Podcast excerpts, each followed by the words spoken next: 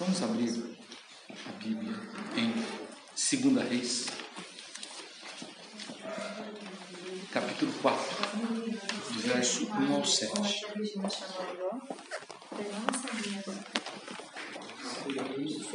4, do verso 1 ao 7.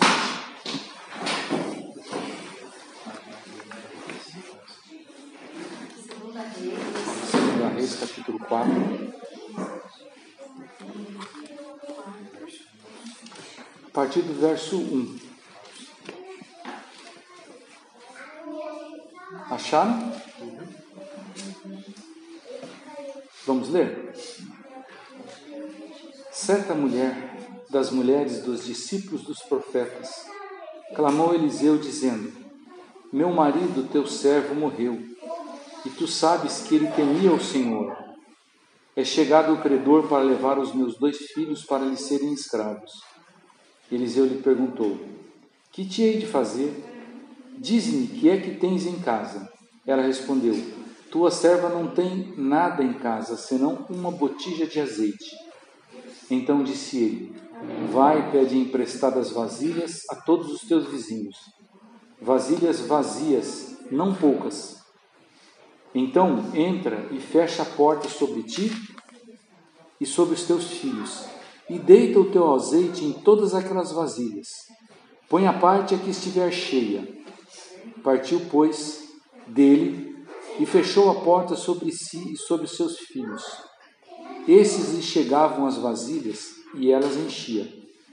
Cheias vasilhas, disse ela a um dos filhos: Chega-me aqui mais uma vasilha.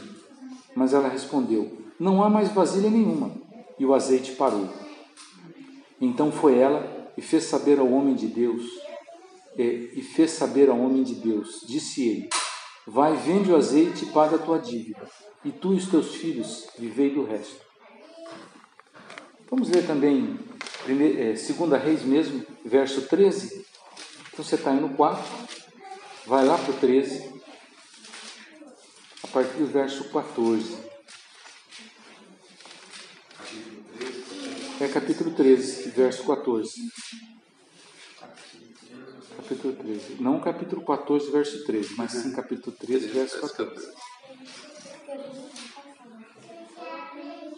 Estando Eliseu padecendo de enfermidade, de que havia de morrer, Jeoás, rei de Israel, desceu a visitá-lo. Chorou sobre ele e disse: Meu pai, meu pai, carros de Israel e seus cavaleiros. Então lhe disse Eliseu: Toma o arco e flechas. Ele tomou um arco e flechas. Disse ao rei de Israel: Retesa o arco. E ele o fez. Então Eliseu pôs as mãos sobre as mãos do rei e disse: Abra a janela para o, para o oriente. Ele abriu. Disse mais Eliseu: Atira. E ele atirou. Prosseguiu: Flecha da vitória do Senhor, flecha da vitória contra os sírios, porque ferirá os, os sírios em Afeca até os consumir. Disse ainda: Toma as tuas flechas. E ele as tomou. Então disse o rei de Israel: Atira contra a terra. E ele a feriu três vezes e cessou. Então o homem de Deus se indignou muito contra ele e disse: Cinco ou seis vezes deveria ter ferido. Então feriria os sírios até os consumir. Porém agora só três vezes ferirás os sírios. Morreu Eliseu e o sepultaram. Até aqui. Eu vou dar uma, um tema para essa meditação e o tema é uma pergunta: Até onde Deus está disposto a caminhar contigo, comigo?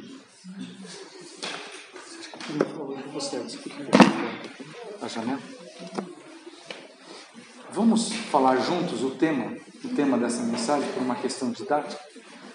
Até onde Deus está disposto a caminhar comigo. Vamos? Estão captando lá? Até onde Deus está disposto a caminhar comigo. Esse é o tema.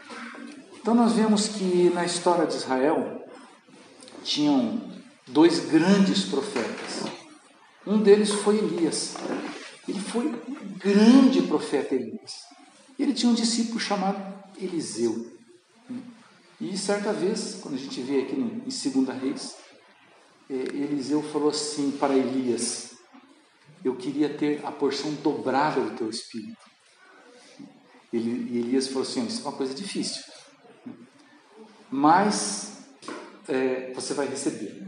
Se fizer determinadas coisas, que a gente, nós já lemos essa história várias, vezes lá né, no livro de Reis, mas o fato é o seguinte: que é, Elias foi, a Bíblia fala que veio carros de fogo, vieram cavalos de fogo e levaram Elias para o céu.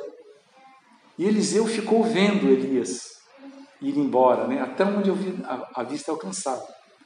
Mas Elias deixou cair o que dele? A sua capa, né? que simboliza a unção. E Eliseu, de fato, recebeu unção dobrada do Espírito Santo. E as obras que Eliseu fez foram tremendas, tremendas. Uma das obras que a gente vê que Eliseu fez foi essa da viúva. Né? Chega na casa de uma viúva, que também era viúva de um, de um dos discípulos, né? e ela não tinha nada para comer, apenas uma botija de azeite. E Eliseu falou assim: arruma tudo quanto é botija que você conseguir. Vai empresta dos vizinhos e ela foi, catou não sei quantas botijas, que a Bíblia não fala, uma porção de botijas. Ela falou assim: agora pega esse azeite e verte sobre as botijas vazias. E ela foi vertendo, cada vez que ela vertia o azeite, enchia a outra. Trazia outra botija, enchia. E foi trazendo, trazendo, trazendo. Chegou um momento que aconteceu o quê? Ela falou assim: acabou as botijas. E quando acabou as botijas, o que, que aconteceu com o azeite? Parou. Então a pergunta que eu faço é a seguinte: se tivesse mais botijas, mais tigelinhas, ia ter mais azeite? Sim. Se tivesse 100 botijas, 100. Né? Mas como acabou, acabou também o azeite. E a gente vê uma outra é, história semelhante a essa daqui, que quando fala assim que Eliseu já estava no final da vida dele, ele ia morrer da doença que eu, que ele ia morrer desta doença. E o rei Joás, que foi um rei mau, sabia que ele estava enfermo e foi visitá-lo. E ele chega lá, ele fala esta frase, né? Foi, foi a, frase, a frase que ele fala é: carros de Israel e os seus cavaleiros. Essa expressão significa, sabe o quê? Essa expressão significa assim. Interessante que Eliseu usou essa mesma frase com Elias. Israel e seus cavaleiros. Carros de Israel e seus cavaleiros. O que, significa esta frase? Esta frase significa assim: Olha, Eliseu, você foi um grande profeta. Você profetizou corretamente com respeito a Israel. Você orou muito por Israel. Você aconselhou corretamente Israel. Como que nós vamos fazer agora sem você? É isso, esse é o significado dessa frase. Então, o rei Joás foi lá chorar junto com os últimos dias de Eliseu e fala isso: como é que Eliseu, como é que nós vamos ficar agora sem a direção da tua palavra, sem as tuas orações? Mas Eliseu, é, mesmo estando enfermo nos últimos dias, ele dá uma lição muito legal para o rei Joás. Ele fala assim: Rei Joás, você pega o teu, a tua flecha, abre a janela para o oriente e joga uma flecha. E ele foi lá, pegou e. E interessante que o. Obrigado que Eliseu colocou as mãos sobre as mãos do rei e o rei atira a flecha. E a flecha vai lá longe. Ele fala assim: como é que ele fala aqui? Vamos ver lá. Deixa eu pegar aqui. Eu preciso usar óculos, né? Ele fala assim: Flecha do Senhor. Flecha da vitória. flecha da vitória. Ou seja, você vai ser vitorioso. O que, que um profeta não faz, hein? Olha quantas coisas. Multiplicou o óleo da viúva e agora dá uma palavra: você vai ser vitorioso. Depois ele fala assim também para o rei: olha que interessante, o Davi. Ele fala assim: o rei Joás, agora você pega, porque o rei Joás provavelmente tinha várias flechas com ele, não sei quantas que ele tinha, tinha um arco. Ele fala: agora você pega essa flecha e fere várias vezes a terra. Pega o teu arco e joga várias vezes a terra. O que, que Joás fez? Pegou uma flecha, jogou no chão. Pegou a segunda flecha, jogou no chão. Chegou a terceira flecha, jogou no chão. Parou. E o profeta falou: O quê? Só três flechas que você jogou no chão? Você tinha que ter jogado quatro, cinco, uma porção de flechas. Né? E ele fala assim: Por que você jogou só três? Você vai ter uma vitória parcial. Você podia ter uma vitória muito maior. Você poderia ter uma vitória muito maior. Mas a tua fé foi pouca, porque você jogou, você feriu a terra só três vezes. Então, é, o que, que nós tiramos daqui, né? E que é o tema da nossa palavra. Até onde Deus está disposto a caminhar comigo. Até onde? Eu pergunto para vocês, me respondam aí. Até onde Deus está disposto a caminhar comigo? Oi? Até quando a pessoa quiser caminhar. Até onde?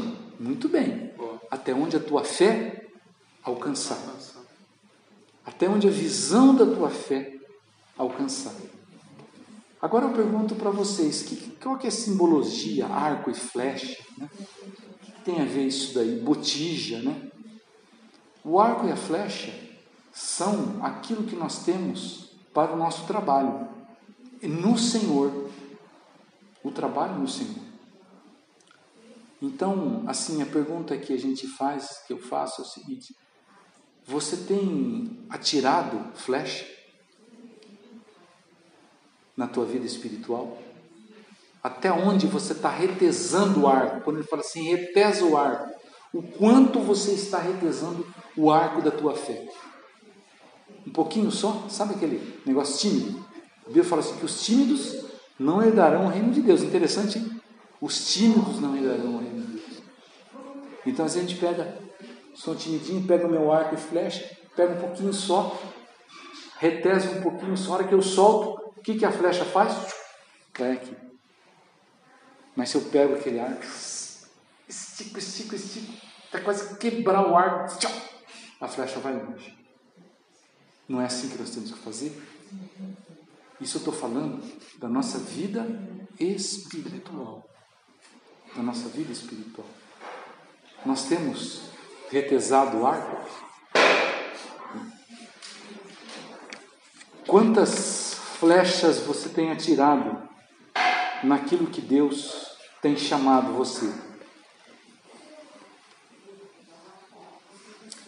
Então vamos ver mais uma coisa? Quando provavelmente ele atirou três vezes também, sabe por quê? Ele falou assim: Olha, eu estou com um profeta aqui esse profeta vai profetizar para mim. Esse profeta vai orar para mim. Eu não vou precisar exercer muito a minha fé, não. Ele vai fazer isso para mim. Então ele vai lá e joga uma vez só, duas vezes ou três vezes. Né? Que, que, que lição que nós tiramos aqui? Presta atenção. Às vezes a gente espera que o outro faça a obra que nós temos que fazer.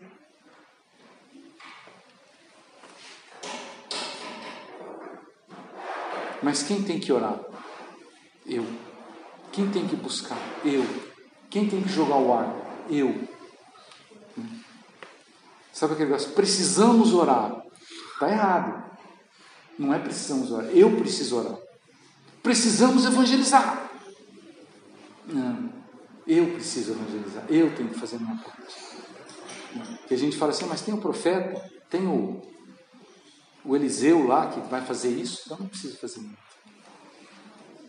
Então eu estou falando isso, umas coisas muito sérias, muito sérias, E às vezes é, eu vejo hoje, é, desculpa estar falando isso, mas é, eu preciso falar, eu preciso falar. É, veja, nós estamos vivendo um momento que a igreja precisa estar se levantando muito para orar. É, a gente fala assim, não é que está pegando, a Amazônia está pegando fogo? O Brasil não está pegando fogo. Parece que está um fogo nesse país. Né? Se nós não orarmos, quem que vai orar? E às vezes a gente põe lá, posta, meu irmãos, nós precisamos orar quarta-feira. Quarta-feira, sabe quem que veio no ano de oração? Eu, o Júnior, a Miriam e a Regina. Só quatro pessoas orando. Cadê a igreja que precisa orar? Irmãos, é um momento de oração, um momento de jejum. Que nós temos que retesar o nosso arco da nossa fé, lançar muitas flechas. Nós temos que trazer mais, as, crer mais, trazer mais botijas de azeite. Sabe? Se não tem botija, traz um saquinho plástico. Pega uma, uma botijazinha, uma panela, enche tudo que você tem. No momento da gente se encher, irmãos. Sabe? O que, que eu quero dizer para vocês? Olha, até onde Deus está disposto a caminhar comigo, até onde a minha fé alcança. Sabe quando aquela palavra, a Bíblia diz? Se você tiver fé como um grão de mostarda, você vai falar, ordenar esse monte, mova-te para cá, ele vai mover. Então, quanto mais fé, Deus age segundo a nossa fé. Deus age segundo a nossa fé. Então, é, nós temos uma obra pela frente. Eu estou falando disso que nós não podemos esquecer. Sabe por quê? Presta atenção, irmãos, por favor. Nós não podemos deixar a vida nos levar. Sabe aquela música? Vou me, vou deixar a vida me, como é que é? A vida me levar. A vida me levar. Ele tem, ele tem a como é que é isso? Como é que é essa música? Vou, ler, vou deixar a vida me levar. Aonde ela quiser. Né? Uma estrela qualquer que me guia, sabe como é que é? Né? Essas músicas aí. É, se a gente não acordar, sabe o que vai acontecer? A vida vai levar a gente. E a gente vai viver uma vida um dia atrás do outro, um dia atrás do outro, sem sentido.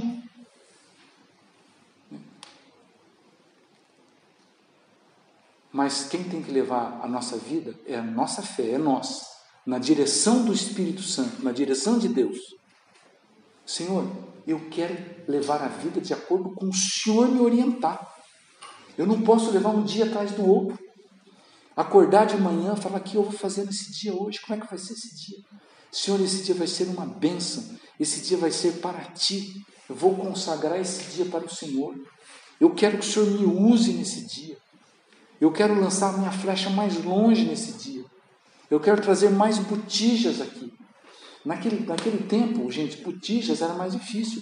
Hoje nós temos saquinho plástico, nós temos panelas, nós temos aqueles negocinhos, aqueles de iogurte, como é que é que vem no iogurte?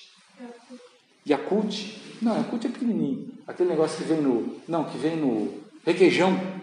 Copinho de requeijão. A região tem uma carrada de copinho, traz copinho de requeijão, mas encha, é um momento Tupperware. Encha a tua botija do óleo, que é o Espírito Santo na nossa vida, que é a vida do Senhor na nossa vida. Então, irmãos, eu quero levar vocês a pensar uma coisa. Deus tem uma promessa para a nossa vida. Para cada um de vocês, Deus tem uma promessa. Nunca se esqueça disso. Deus tem uma promessa para a tua vida. Deus tem uma chamada para a sua vida. Nunca se esqueça disso. Não deixe a vida te levar. Você tem um chamado de Deus. Sabe? Você tem dons. Deus te chamou, te deu os dons. Sabe? Deus tem, além de uma promessa, Deus tem uma obra. Você sabe qual que é a promessa de Deus para a tua vida? Qual que é a promessa de Deus para a tua vida? Me fala.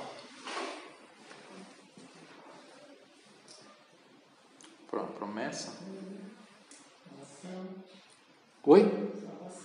Salvação é uma promessa que nós já temos, nós já temos a salvação. Outra promessa, mas eu quero dizer uma coisa, que é aquilo que Deus fala para Abraão. Né? Em ti, se tu uma bênção. Não esquece, você tem que ser bênção.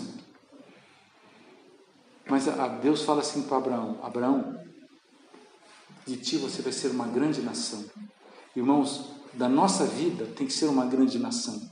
Por quê? Porque tem uma, uma menina que você é pai da Melissa, e a Melissa vai ser uma mulher de Deus.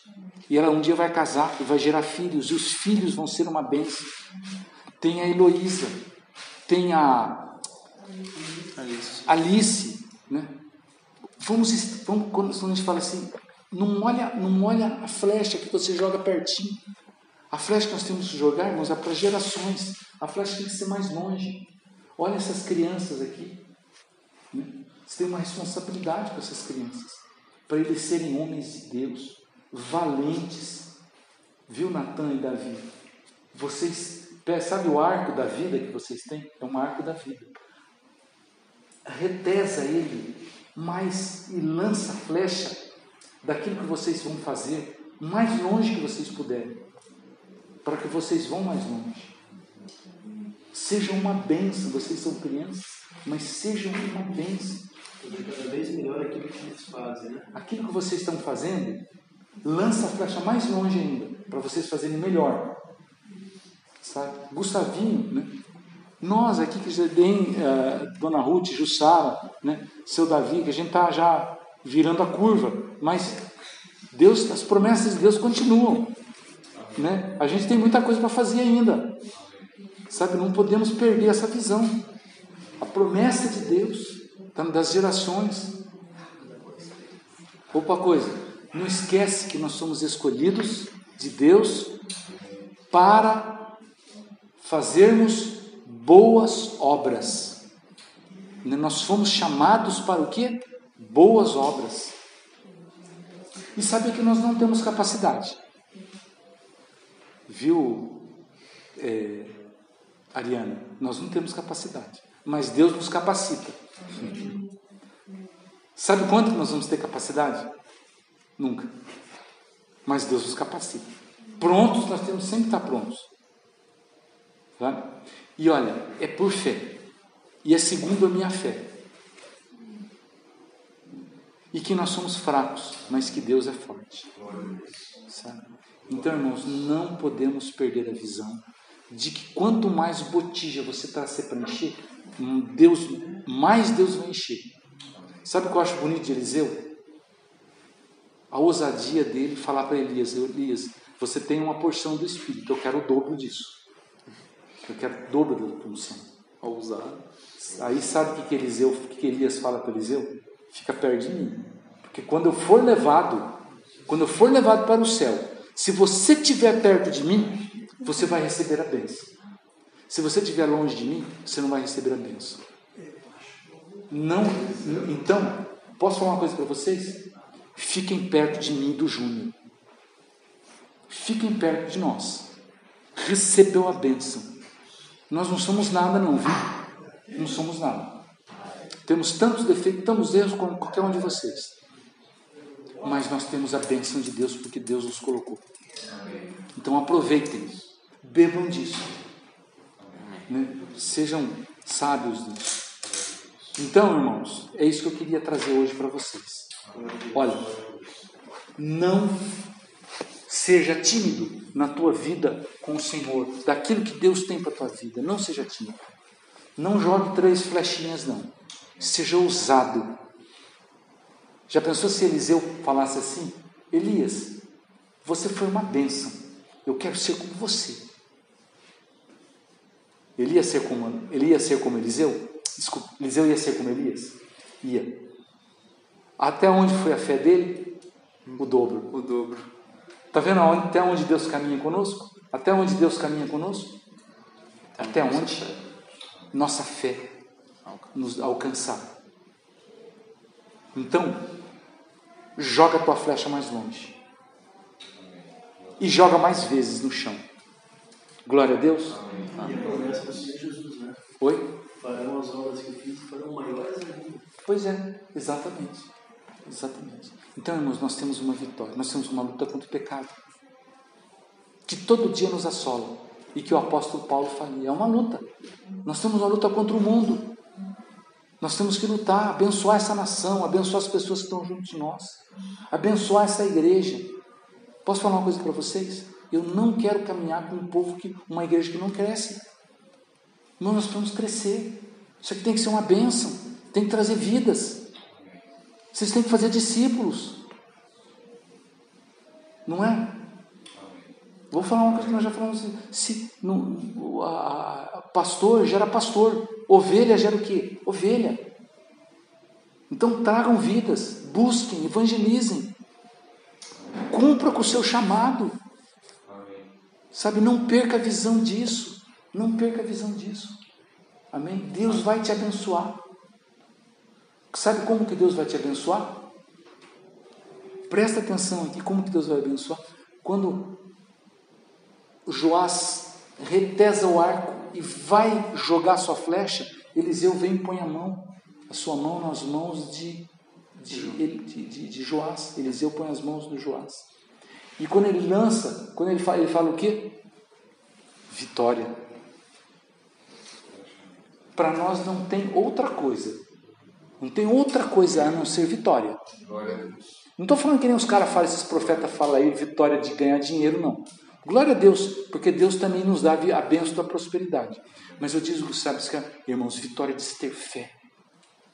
Vitória de ser cheio de Deus. De ter uma vida alegria, de, de alegria, de ter uma vida de abundância. Amém? Não desanima, irmão. Vá em frente sabe? Cumpra com o ministério que Deus tem chamado para a tua vida. Amém? Amém. Vamos orar?